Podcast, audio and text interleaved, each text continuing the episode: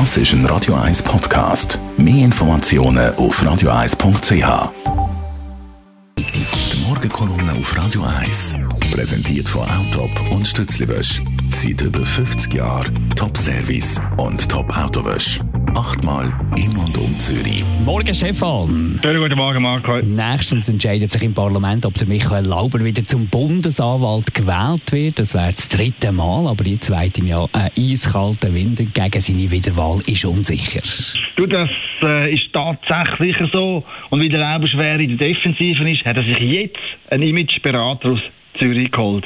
Die PR-Offensive wird ziemlich teuer für ihn, denn sein neuer PR-Mann, der verlangt stolze 800 Franken auf die Stunde. Für den Lauber selber wird trotz externer Hilfe eine richtige Zitterpartie. Das alles hat er sich selber eingebrockt. Ich als langjähriger Beobachter von der Bundesanwalt staune nur, mit wie viel Dilettantismus er sich in die Sackgasse hineingeritten hat. Es ist nämlich sein Verdienst, oder besser sein Versagen, das in eine schier hoffnungslose Lage gebracht hat. Er hat zuerst einmal seine eigenen Leute verheizt, dann ist die Untersuchung gegen den ehemaligen FIFA-Chef Sepp Blatter völlig aus dem Ruder gelaufen. Die Untersuchung gegen den Blatter die dauert mittlerweile nicht zwei oder drei Jahre, sondern sagenhafte vier Jahre.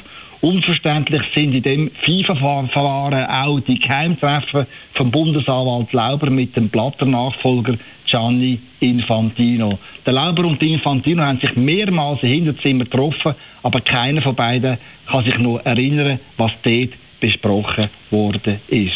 Die Vergesslichkeit vom Bundesanwalt ist erstaunlich und überhaupt so ein heikles Treffen in einem so einem heiklen Fall, eben der FIFA, müsste zumindest protokolliert werden. Nichts ist passiert. Noch schlimmer ist in meinen Augen, wie der Lauber auf seine Anfängerfehler reagiert hat. Statt sich zu entschuldigen, ist er in die Offensive gegangen und hat wild um sich geschlagen. Und genau da fängt mein fundamentale Problem an.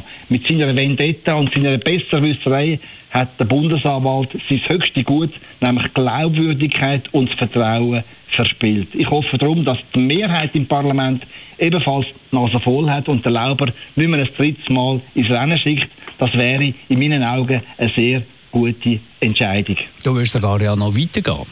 Absolut, Marc. Ich finde, wir sollten bei der Bundesanwaltschaft jetzt einen Neustart wagen. Was dazu gehört, ich habe es gesagt, dass der Lauber nicht mehr gewählt wird.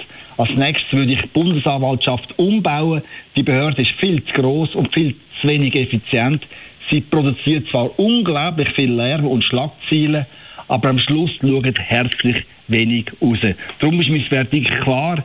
Jetzt den Reset-Knopf drücken, die Behörden verkleinern und mit einem neuen Mann oder einer Frau wieder Vertrauen schaffen. Danke vielmals. Morgenkolumne von Stefan Barmettler zum Nachlesen auf radio1.ch. Die Morgenkolumne auf Radio 1.